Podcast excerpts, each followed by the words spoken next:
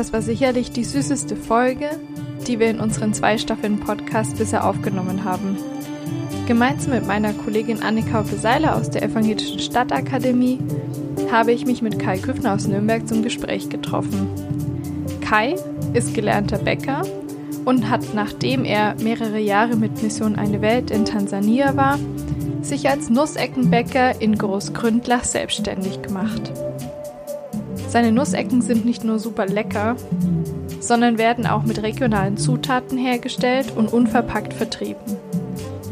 Wir haben mit Kai aber nicht nur über die vielen verschiedenen Sorten an Nussecken gesprochen, sondern auch generell darüber, was Nachhaltigkeit für ihn als Lebensmittelproduzent, Arbeitgeber und auch politisch engagierter Nürnberger bedeutet.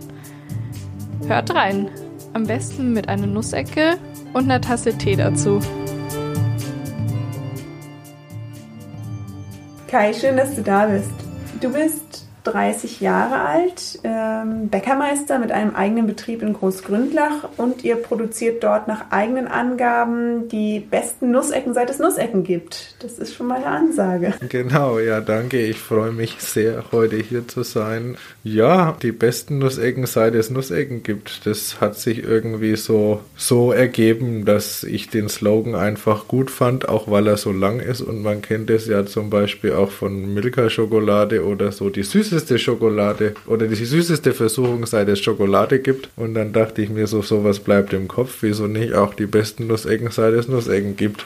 Auf jeden Fall. Und das Besondere an euren Nussecken ist ja nicht nur, dass sie ziemlich lecker schmecken, das durften wir ja schon selber ausprobieren, ähm, sondern dass sie auch alle nach wie vor in Handarbeit hergestellt werden, dass sie palmölfrei sind und die meisten von ihnen sogar auch vegan. Außerdem verkauft ihr die Nussecken möglichst unverpackt und klimaneutral. Also selbst in eurem Nusseckenautomaten vor dem Geschäft, ich glaube, das ist sogar der erste, den es deutschlandweit so gibt. Ganz große Empfehlung, vielleicht mal für einen Wochenendausflug. Kann man eure Nussecken in kleinen Tupper-Plastikdosen als Pfanddosen erwerben? Das ist ja schon ziemlich innovativ. Wie läuft denn das Geschäft gerade so? Ja, also ich kann nicht klagen, es wird immer, immer mehr so. Ich man muss sich das mal vorstellen. Ich habe vor vier Jahren damit angefangen und äh, ja, viereinhalb Jahre sind es jetzt schon. Und naja, wir haben jetzt mittlerweile 217 Kunden in ganz Deutschland, die wir beliefern. Wöchentlich? Ähm, nicht wöchentlich, wenn die halt bestellen. Also die, ah, okay. die bestellen sozusagen, wenn sie was brauchen, melden sie sich und genau, dann beliefern wir die nicht direkt über unseren Großhändler, kommen wir später noch dazu. Aber das sind schon äh, 217 Standorte jetzt und das war vor einem Jahr noch die Hälfte, sag ich mal. Und daran kann man schon sehen, dass es ganz gut läuft. Wie viele Nussecken produziert ihr denn so im Schnitt in der Woche, dass man sich das mal vorstellen kann als Größenordnung? Ja, das kommt immer drauf an. Auch auf die Saison. Ich meine, im Sommer, wenn es heiß ist bei 30 Grad, gehen die Leute lieber ein Eis essen. Ja. Zur Weihnachtszeit ist es dann eher so, dass die Leute völlig überfordert sind mit der ganzen Auswahl, die es äh, gibt. Lebkuchen, Dominosteine, alles, was so in den Läden liegt. Und dann läuft es mit den Nussecken auch wieder etwas, geht es auch wieder ein bisschen zurück. Und ansonsten verkaufen wir so zwischen 5.000 und 8.000 Nussecken die Woche. Also saisonal bedingt. Die Hochzeiten sind halt immer so im Frühjahr und Herbst. Das klingt schon echt nach einer ganzen Menge. Vor allem, wenn ich mir vorstelle, dass die dann wirklich alle noch per Hand dann gefertigt werden bei euch. Ja, genau. Es ist alles 100% Handarbeit. Wir arbeiten jetzt mit aktuell sieben Mitarbeitern in Großgründlach in der Backstube, was früher eine kleine Metzgerei war. Und ja, also von Nussecken, Böden ausrollen, Nusseckenmasse schneiden, äh, schokolieren, ist alles noch mit der Hand gefertigt. Und wie viele verschiedene Sorten bietet ihr an? Also wir haben im Moment ich glaube, übers Jahr verteilt 15 Sorten müssten wir jetzt haben, wobei wir nicht alle immer gleichzeitig herstellen. Also wir haben drei Stammsorten, die wir quasi über das ganze Jahr anbieten und dann noch zwei Sorten, die immer durchwechseln, so dass wir immer fünf oder manchmal auch sechs Sorten im Angebot haben. Und dann äh, ja ist da alles mit dabei, von Erdnuss-Salzkaramell, das wie ein Snickers schmeckt. Wir haben eine Brownie-Nussecke Wir haben den Klassiker Walnuss, wir haben auch was Außergewöhnliches wie äh, Chili Cashew. Zum Fasching haben wir unsere Jecken-Ecken mit, äh, der Name ist so genial, ähm, mit so bunten Perlen obendrauf, also so, so äh, Schokolinsen. Und da lassen wir uns immer mal wieder was einfallen. Zum Welt-Cannabis-Tag machen wir Hanfecken äh, Limited Edition ja, sowas halt. Einfach, dass es spannend bleibt für die Kunden auch. Und die Hanfecken sind dann für den besonderen Genuss noch hinterher ich dann sag mal, gepimpt. Die, die Hanfecken sind äh, völlig legal. Okay. Ich. Hört sich so an, als müsst ihr einfach auch Spaß dabei haben, ne? Und tatsächlich, die gute Stimmung schmeckt man dann auch in den Nussecken. Also zumindest, äh, als wir es im Vorfeld getestet haben, ging es uns so. Was ist denn deine persönliche Lieblingssorte? Also meine Lieblingssorte ist tatsächlich die Urnussecke Erdnuss-Salz-Karamell. Die schmeckt so ein bisschen wie Snickers und Mr. Tom. Das ist auch tatsächlich die einzige Sorte im Sortiment, die nicht vegan ist. Da ist Butter und Sahne drin. Viele Leute fragen mich dann immer, ja, äh, könnt ihr die nicht auch vegan machen? Die schmeckt so gut. Sag ich, du hast dir gerade die Frage selbst beantwortet. Nein, können nicht wir nicht, so weil sie schmeckt so gut. Genau. Ja, nee, und dann äh, unsere Brownie-Nussecke Death by Chocolate, die ist so richtig schön schokoladig. Da äh, verarbeiten mm. wir halt auch Thema Lebensmittelverschwendung, halt unsere, äh, unsere Schokoladenreste, äh, die beim Schokolieren, das was sozusagen aufs Blech tropft, das wird dann wieder eingeschmolzen in eine Masse und wird dann eine Brownie-Nussecke. Und dadurch haben wir halt auch weniger Lebensmittelverschwendung. Die ist so richtig schön schokoladig. Da sind Schokonips, äh, Kakaonips noch mit drin. Und ist halt voll schokoliert mit äh, dunkler Schokolade. Also das ist quasi ein Brownie in Nusseckenform. Genau, das sind so meine zwei Lieblingsnussecken. Äh, Ansonsten äh, Flower Power ist noch sehr gut. Das ist quasi eine äh, Mandel, Walnuss, Haselnuss, Müsli-Ecke, sage ich mal, und schmeckt so ein bisschen wie ein Corny-Riegel, weil da noch ja, äh, Trockenerdbeeren mit äh, mm. drin reingehäckselt sind. Ja, genau, das sind so meine Favoriten. Kai, du hast es ja gerade schon erwähnt, die Erdnuss-Sahne-Karamell. Salz, glaube ich. Nussecke ist so die Ursorte es ist ja nicht ganz zufällig, dass du ins Nussecken-Business eingestiegen bist. Es war nämlich so, dass du, nachdem du mit 15 Jahren zunächst eine Bäckerlehre gemacht und dann dein Abi nachgeholt hast, anschließend mit ungefähr 21, hattest du uns erzählt, für zunächst erstmal nur ein Jahr geplant nach Tansania gegangen bist mit Mission Eine Welt. Wie kam es genau dazu, dass du dich für dieses Land entschieden hast und was hast du dann dort gemacht? Ja, das war eigentlich eine ziemlich plötzliche Entscheidung, dass ich mich für das Land entschieden habe. Also ich wollte damals nach meinem Abitur äh, auf der Berufsoberschule, das war ziemlich hart, als Hauptschüler in zwei Jahren Abitur nachzuholen auf, mhm. äh, auf, der, auf der Schule. Wollte ich eigentlich danach studieren und dachte mir so, jetzt brauche ich aber erst noch eine Pause, weil das war so heftig und also habe dann damals erfahren, es gibt so Freiwilligenprogramme und wollte halt dann ein Jahr weg, so und habe mich bei Mission Eine Welt beworben für einen Freiwilligendienst und hätte eigentlich alles Mögliche gemacht. Ja, ich hätte auch irgendwelche Kleinkinder bedüdelt, sag ich mal, äh, im Kindergarten oder Waisenheim oder welche Arbeiten man halt als Freiwilliger macht. Aber ich saß dann damals als Becker bei Mission Eine Welt im Auswahlseminar und der Länderreferent von Tansania saß mir gegenüber und sagte dann auf einmal so, ja, wir hätten da was für Sie. Und ich wollte eigentlich am Anfang gar nicht äh, nach Tansania. Ich dachte mir dann so, noch eine Fremdsprache lernen, bin ich mit Französisch äh, fürs Abi schon überfordert. Ähm, dann lieber ein englischsprachiges Land und in Tansania äh, spricht man aber Suaheli. Deswegen stand es jetzt nicht ganz oben auf der Agenda. Aber der hat dann gemeint, er hätte da ein Bäckereiprojekt, Bäckereiaufbauarbeit äh, in einem Rehabilitationscenter. Und dann hatte ich ziemlich schnell sehr große Augen. Und von dem Augenblick hatte ich so irgendwo den Call von ganz oben. So, also dieses Gefühl einfach, okay, das wenn es das jetzt nicht wird, so, ne, wenn nächste Woche das Telefon klingelt und das heißt, äh, ja, wir haben sie jetzt doch nicht ausgewählt, dann äh, ist wohl ziemlich viel äh, schief gelaufen und von dem Augenblick war für mich eigentlich klar, ich möchte es machen. Ja, und dann ist es so gekommen, dass ich damals äh, mit 21 Jahren halt nach Tansania bin, nach Usa River bei Arusha zwischen Kilimanjaro und Serengeti und äh, in dem Rehabilitation Center dort sozusagen äh, ja die ehrenvolle Aufgabe hatte, äh, eine Bäckerei mit aufbauen zu dürfen, Leute anlernen zu dürfen, ausbilden zu dürfen, dass sie dort eben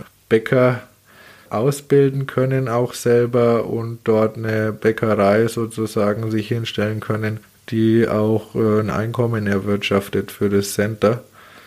Ja, und als ich dort dann hinkam, also wie gesagt, der Freiwilligendienst ist ja immer auf ein Jahr begrenzt und dann kam ich dorthin. Das äh, Gebäude war ein Rohbau.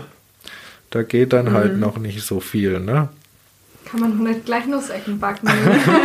genau. Naja, und dann habe ich einfach mal angefangen so. Und das waren Arbeiten so wie äh, Einrichtungen ja, was brauchen wir überhaupt für Maschinen, wo kriegen wir die her, wo müssen Starkstromsteckdosen hin und so weiter. Das hat sich dann immer mehr entwickelt. So nach einem halben Jahr war dann die Backstube eingerichtet und wir konnten langsam mal loslegen und es war eigentlich auch ziemlich schnell klar, okay, aus dem einen Jahr muss mehr werden. Und dann ging es nach dem einen Jahr wie genau weiter? Naja, es, wir waren dann das ganze Jahr über eigentlich auch in Gesprächen mit Mission Eine Welt, äh, ob wir den Vertrag verlängern, wie wir den Vertrag verlängern. Und dann wurde ich verlängert, war dann tatsächlich ein Angestellter von Mission Eine Welt. Ah. Äh, genau, habe auch einen tatsächlichen Gehalt bekommen dann und durfte da weitermachen. Dann äh, war jetzt sozusagen der nächste Schritt, wir haben eine Backstube und müssen jetzt hier quasi Leute ausbilden, Schüler ausbilden, die das sozusagen dann weiterführen. Und naja, alles der zweite Schritt ist dann noch einen Verkauf einzurichten, damit das Zeug, das produziert wird, eben auch verkauft wird an die Leute. Dann haben wir uns natürlich überlegt, wenn, wenn wir ein Einkommen tatsächlich für Center erwirtschaften wollen, wie gehen wir da vor? Wir sind in einem touristenreichen Gebiet zwischen Serengeti und Kilimanjaro. Da rennen halt auch sehr viele weiße Nasen, sage ich mal, rum. Ja, Lodgebesitzer, Missionare, Touris die vermissen sich ja alle ihr Euro europäisches Brot, haben wir damals so gedacht. Ne? Und naja, dann haben wir gesagt, vielleicht ist das unsere Nische, wenn wir das wirklich qualitativ hochwertig machen und dann haben die äh, äh, Menschen vor Ort auch mehr davon, weil sie können eine Ausbildung haben sozusagen, wo sie dann auch in den großen internationalen Hotels backen können und nicht sozusagen nur dann nach der Ausbildung in ihr Dorf gehen, um da sozusagen die Brötchen zu backen. Es ist natürlich in Tansania auch so, die Backwarenvielfalt ist es nicht so groß. Brot ist jetzt noch nicht so sehr im Kommen. Ja, das kommt zwar immer mehr, auch weil die Leute immer länger arbeiten, aber es ist jetzt nicht so. Also in Tansania ist man eigentlich zu Abend warm und am Mittag warm und das Brot ist sozusagen eigentlich nur das Zubrot zum Tee oder also diese klassische bayerische Brotzeitplatte, die es dann irgendwo nee, hier so gibt, die ist da nicht, eigentlich, eher nicht. eigentlich eher randständig, wenn gar nicht bekannt. Genau. Ja, aber ich meine, die Idee damals war halt äh, den Schneiderberuf, dadurch, dass wir hier in Europa halt so viele Altkleider auch nach Afrika verschiffen mhm. sozusagen mhm. und dass die Märkte überschwemmt, wird der Schneiderberuf immer mehr zurückgedrängt, ne? weil die Leute sich natürlich günstig Secondhand-Kleidung auf dem Markt kaufen ja. können. Dann hat man halt geschaut, okay, was ist in der Zukunft sozusagen jetzt im Kommen und Brot kommt wahrscheinlich immer mehr so ist man davon ausgegangen und dann hat man halt einfach eine Alternative gesucht zur Schneiderei und das war dann damals die Bäckerei. Ja, und hat sich das denn dann bestätigt? Also war das Brot dann tatsächlich euer Verkaufsschlager oder hatte, war der Absatz dann doch nicht ganz so wie erwünscht. Ja, ich sag mal, eine Bäckerei in Usa River äh, mit europäischen Backwaren reicht dann auch, um die zwei größten, äh, größeren Städte 20 und 60 Kilometer Entfernung oh, sozusagen oh, okay. zu versorgen. Es ist, ja, ich meine, äh, in erster Linie dient es natürlich dem Ausbildungszweck, in, in zweiter Linie soll ein Einkommen erwirtschaftet werden und das hat tatsächlich funktioniert so, ne? Aber ich sag mal, wenn da jetzt ein Konkurrenzbetrieb noch aufmacht, dann wird es schwierig, so mit dem, mit der gleichen Nische. Aber das ist bis heute noch nicht passiert und die Qualität der vermeintlichen Konkurrenzbetriebe in den Supermärkten, äh, in den beiden Großstädten äh, mhm. kommt jetzt auch nicht an die Qualität ran, die wir damals äh, dort hergestellt haben und die die Leute auch immer noch dort herstellen. Naja, und es hat sich halt eben dann so entwickelt, dass die Leute bei uns das Brot gekauft haben und ich hatte damals ja auch ein Rezept von Nussecken eben äh, mitgebracht aus Deutschland und dachte mir so, ja, das passt vielleicht ganz gut. Neben Croissants noch Nussecken. Und naja, äh, in Tansania gibt es halt jetzt nicht alle Zutaten, die man so, so äh, in, in, in, Deutschland auch bekommt für, für das gleiche Geld. Also äh, Walnüsse, Haselnüsse unbezahlbar teuer. Ja, äh, Butter, Reinfett, sowas Spezielles gibt es schon gar nicht. Also da haben wir halt dann einfach das, was vor Ort gab, echte Butter, echte Sahne, Erdnüsse, Cashews statt äh, Haselnüsse, Walnüsse genommen.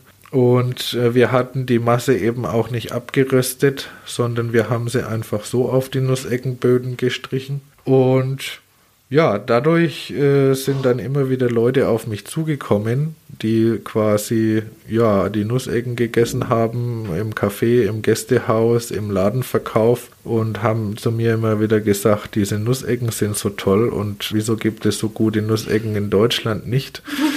ähm, und da dachte ich mir dann schon, ja, das wäre vielleicht irgendwann mal was, was man in Deutschland weiterführen könnte oder ja auch mal in, im eigenen Betrieb dann machen könnte. Ein Reimport der, der genau. ursprünglichen Rezeptur in verbesserter Form. Ja, sozusagen. Du bist ja dann auch nach vier Jahren wieder zurück nach Deutschland, auch mit deiner Frau dann, die du in Tansania kennengelernt hast. Und dann hast du hier in Deutschland mit, den, mit der Nusseckenproduktion angefangen oder wahrscheinlich nicht an Tag zwei der Ankunft. Nein, wie das, war diese Zeit war, für euch? Es war ein bisschen anders geplant. Also meine Frau ist Krankenschwester, die wollte nie nach Deutschland. Sie ist wegen mir dann mitgekommen. Ich musste sie äh, sehr stark überreden, diesen Schritt zu gehen. Und dann, äh, ja, hatte sie in Deutschland eben auch noch keine Anerkennung für ihren Beruf. Das heißt, in der ersten Zeit war sie halt daheim gesessen. Man kennt hier natürlich auch niemanden. Das heißt, es ist äh, erst einmal äh, ziemlich schwierig. Kontinentenwechsel, man kennt niemanden, keine Arbeit. Man sitzt daheim quasi und schaut die eigenen vier Wände an. Und ich hatte damals ein Angebot von Hildes Backwood, dort äh, arbeiten zu können als Backstubenleiter und habe das angenommen und wir sind damals äh, Ende, nee, Anfang November sind wir nach Deutschland äh, gekommen. So die schönste Zeit für dieses Wunderbar, Land hier. ja, genau. die, der Wohlfühlmonat, ja. Also man kommt in die dunkle Jahreszeit zurück und ich habe dann tatsächlich einen Monat mir Auszeit gegönnt, sag ich mal, und dann am 1. Dezember das Arbeiten angefangen bei Hildes Backwood und war da eben von einem Tag auf den anderen dann der Chef in der Backstube. Und ja, da gab es halt einfach auch Leute, die haben zwei oder fünf oder zehn Jahre bei Hildes Backwood gearbeitet. Und dann kommt da natürlich so ein 25-jähriger Knirps. Und ja, der, äh, da wird einem dann natürlich der Schneid abgekauft. Das wurde mir äh, nicht gerade leicht gemacht, sage ich mal so. Und naja, das nächste ist natürlich als Backstubenleiter, wenn man mal woanders war und sein eigener Chef war und ein Zwischenstück ist zwischen Chef und, und Team so. Und aber im Grunde so, also die Entscheidungsfreiheit ist halt wirklich äh, eingeschränkt so. Man ist da eher dann der Vermittler oder versucht sozusagen das auszuführen, quasi, was von oben sozusagen die Vorgabe ist und gleichzeitig aber das Team zu führen, ist, ist schwierig. Daneben waren es halt noch Arbeitszeiten von 12, 13 Stunden die Nacht. Ne? Als Bäcker hört man halt dann auf, wenn die Arbeit fertig ist und nicht, wenn sozusagen äh, die Stechuhr klingelt. Und als Backstubenleiter, wenn jemand krank ist, dann ist man natürlich erstmal der Erste, der den Ausfall kompensieren kann, wenn kein anderer kommt. Daneben noch die Arbeit im Staub in der Nacht. schwierig. Dann habe ich gemerkt, dass ich auch immer mehr eine Mehlstauballergie bekomme. Das war in Tansania nicht so schlimm, weil wir da hauptsächlich mit Weizen gearbeitet haben. Hier in Deutschland arbeitet es da halt viel mit Roggen. Und dann äh, wusste ich irgendwann, das funktioniert so nicht. So. Und das wusste der Johannes Schwarz von Hildes Backwut eben auch.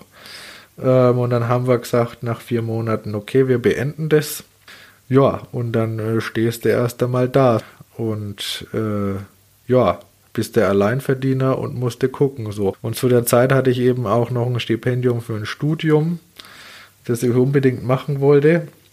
Und ich wusste damals natürlich auch mit einem 13 Stunden Leitungsjob, sag ich mal, 40 Stunden würden vielleicht noch gehen in der Woche. Wenn es 50, 60 Stunden die Woche arbeitest, dann geht ein Studium nicht mehr. Ne? Und genau, dann habe ich halt zu der Zeit damals, früher 2017, irgendwas gebraucht, wo ich quasi mein eigener Chef sein konnte genug Zeit hatte, mich um meine Frau zu kümmern, die sonst nur allein die Wände daheim anschaut, ähm, genug Lebensunterhalt sozusagen Unterhalt verdiene und mein Studium genug Zeit habe. Und das in Einklang zu bringen, dachte ich mir jetzt dann, okay, was machst du? Und dann sind mir die Nussecken aus Tansania wieder in den Sinn gekommen. Und ja, dann äh, ging das mit den Nussecken sozusagen los. Dann war ich da nachmittags drin gestanden, zweimal die Woche, Montag und Dienstag. Hab gebacken, Mittwoch ausgeliefert und das war dann sozusagen der Beginn. Du legst bei deinen Nussecken viel Wert auf Bio, auf Vegan, auf Fairtrade und auch regionale Produkte. Machst du das deswegen auch aufgrund deiner Erfahrungen, die du in Tansania gemacht hast? Also du hast vorhin schon mal anklingen lassen, auch die globalen Zusammenhänge, was jetzt so Secondhand-Kleidung angeht und diese Auswirkungen, die man direkt vor Ort dann in Tansania spürt. Also wie viel Einfluss hat deine Tansania-Erfahrung auf deine Nusseckenproduktion? Ja, ich glaube nicht nur auf die Nusseckenproduktion, sondern auf, aufs komplette Denken einfach.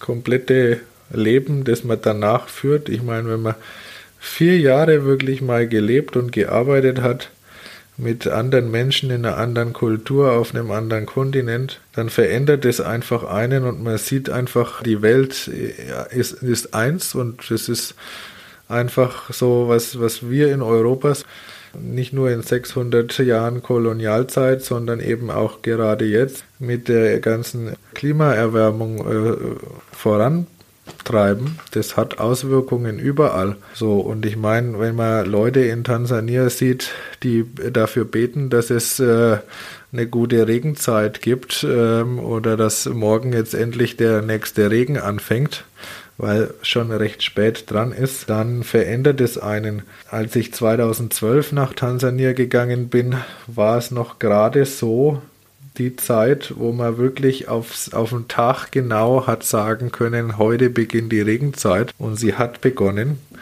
Also und 2016 war es dann eben schon so, da war ich vier Jahre im Land, wo man das eben nicht mehr sagen konnte, sondern wo man äh, gehofft hat, dass tatsächlich jetzt die Regenzeit langsam bald mal anfängt und dass wirklich auch ausreichend Regen fällt. Und wenn man das so sieht und auch teilweise, ja, einfach auch die Plastikflut. Äh, hier in Deutschland ist es ja so, dass wir überall Mülleimer stehen haben und ein Pfandsystem haben. In Tansania ist es halt nicht so. Wir haben hier in Deutschland auch wunderbare Müllverbrennungsanlagen. In Tansania wird es halt einfach auf den Haufen gegeben und verbrannt. Wenn man das einmal sieht, dann denkt man einfach irgendwo um und dann sagt man sich, ja, man muss das selber in die Hand nehmen und für sich, jeder für sich muss sich dessen bewusst sein, was er da einfach für unsere Welt tun kann, sag ich mal, dass das für alle ein lebenswerter Platz bleibt. Und deswegen ähm, war das für mich von Anfang an auch klar, wenn ich irgendwann mal was eigenes mache, dann bin ich da von 100 auf 0 auch tatsächlich nachhaltig unterwegs. Und es war für mich von Anfang an klar, 100% Bio, keine Kompromisse. Und der Rest hat sich dann mit der Zeit ergeben. Und es ist nicht nur, dass wir unsere Nussecken an unsere Wiederverkäufer unverpackt ausliefern. Wir haben auch keinerlei sage ich mal, Plastikverpackungen, die wir zum Eintüten unserer Nussecken verwenden, sondern wenn wir tatsächlich mal verpacken müssen, dann sind es kompostierbare Pappverpackungen, dann sind es Butterbrottüten, aber wir haben nichts, was nicht biologisch abbaubar wäre an Verpackung. Ja, und unser Automat, der in Großgründlach vor der äh, Backstube steht, an dem man sich 24 Stunden, sieben Tage die Woche Nussecken kaufen kann, der läuft mit einem Pfandsystem. Also da haben wir kleine Mehrwegtupperdosen, die kosten Euro Pfand, die können die Leute dann entweder gleich direkt bei uns zurückgeben oder in den Unverpacktläden hier in der Region. Und ja, da muss man einfach auch immer gucken, was kann man selber machen und neue Ideen entwickeln gibt also quasi keine Ausrede mehr, ne? Ja, sich genau. nicht eure Nussecken zu gönnen und dann auch noch dabei tatsächlich einen Beitrag zu leisten zu weniger Absolut. Plastikmüll und genau. allem drumherum. Es hört sich auch so an, als kann man von dir einiges lernen, was einfach so kompromissloses, nachhaltiges Wirtschaften angeht. Es ist ja auch so, du bist ja ähm, nicht nur einem Startup-Business der Nusseckenmanufaktur tätig, sondern du bist ja auch Stadtrat in Nürnberg. Ist es da tatsächlich so, dass du im, im Rahmen von der Tätigkeit auch deine ganzen Erfahrungen mit reinbringst und auch versuchst, andere Leute und Firmen davon zu überzeugen, dass es geht? Ja, es ist, es ist schwierig, weil äh, Kommunalarbeit und Wirtschaftsarbeit ist immer so eine Sache. Ähm, das Spannende ist ja, wenn man sich in, in ein Parlament reinwählen lässt, dass man da einfach auch sehr viel Mäuschen spielen kann und mal die Hintergründe erfährt äh, und welche Kompromisse man eingehen muss und welche Hürden es da eben gibt.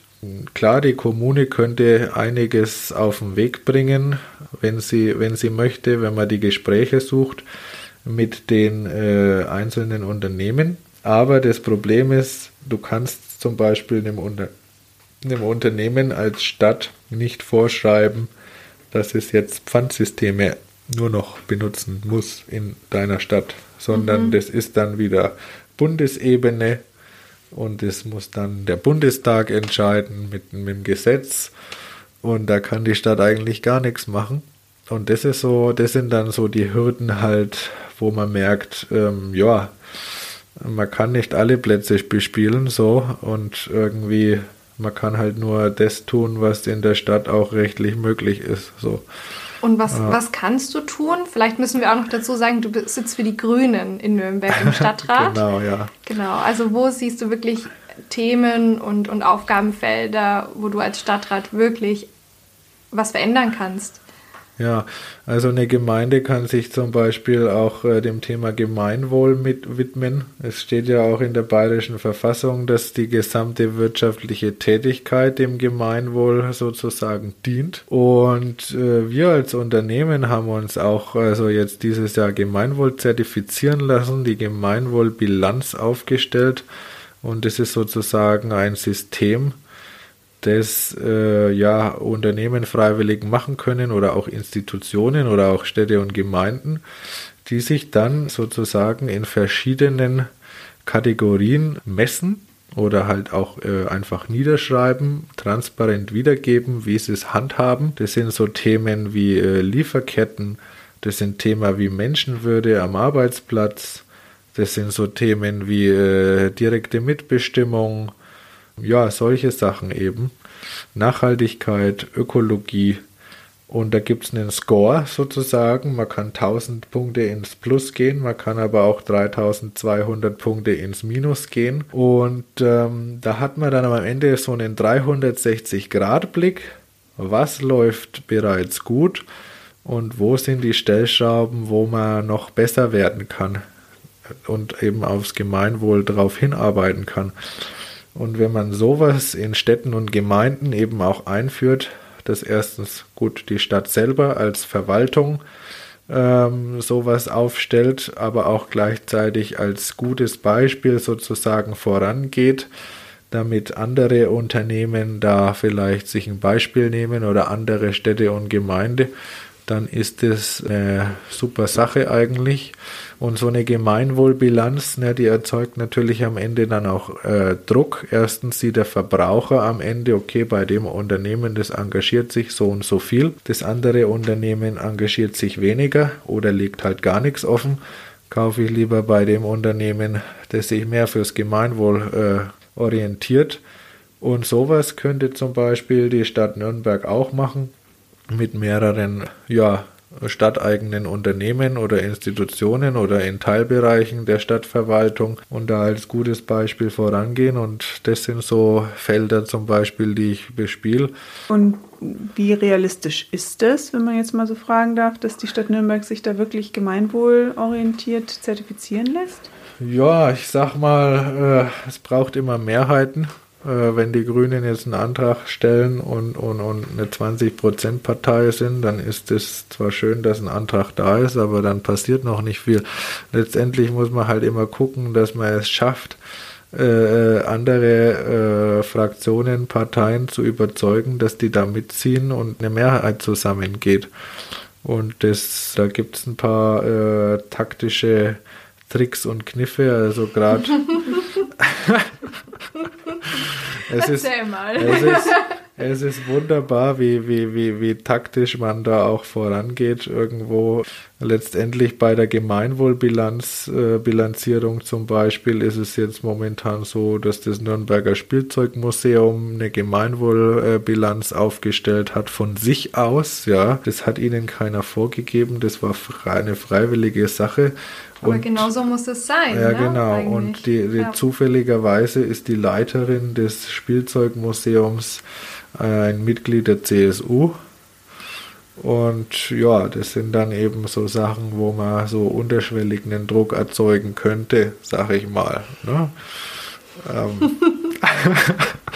Aber letztlich ist es ja genau so, ne? dass Nachhaltigkeit kein Thema sein darf, was auf lange Sicht nur die Aufgabe der Grünen ist, um genau. das durchzusetzen, ja, und im Blick zu haben, sondern es sollte einfach ein Thema sein, was allen am Herzen liegt und ja. wofür sich alle einsetzen dann auch, unabhängig der Parteien. Genau, ich meine, wir sind halt so die Taktgeber, aber letztendlich braucht es Mehrheiten dafür mhm. und da müssen wir einfach alle ja, dahinter stehen. Und ich meine, wenn man jetzt aktuell mal äh, die Berichte sieht vom Weltklimarat oder auch einfach mal rausschaut, so die letzten zwei Sommer, Hitzesommer, ja, oder die Naturkatastrophen jetzt im Ahrtal und im, Rhein, im, im, im Rheingebiet und im Nordrhein-Westfalen. Es ist fünf nach zwölf. Es ist zehn nach zwölf eigentlich so. Und ja, wir müssen jetzt einfach mal in die Pötte kommen.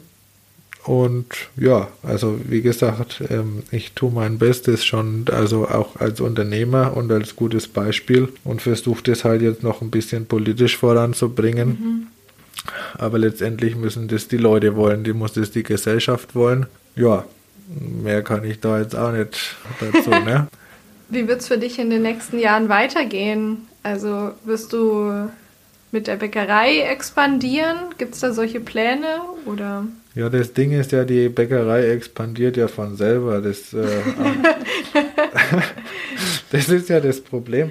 Also eigentlich ist es kein Problem. Also eigentlich bin ich dafür sehr dankbar, dass es so läuft, wie es läuft. Und es war ja vor vier Jahren unvorstellbar, dass das tatsächlich äh, so reinhaut mit diesen Nussecken. Also es hat ja damals vor vier Jahren, als ich zu meiner Frau gesagt habe, ich mache jetzt Nussecken, äh, hat die auch erstmal den Kopf geschüttelt und daran gezweifelt, ob das das Richtige ist. Äh, mittlerweile ist er, glaube ich, auch sehr überzeugt.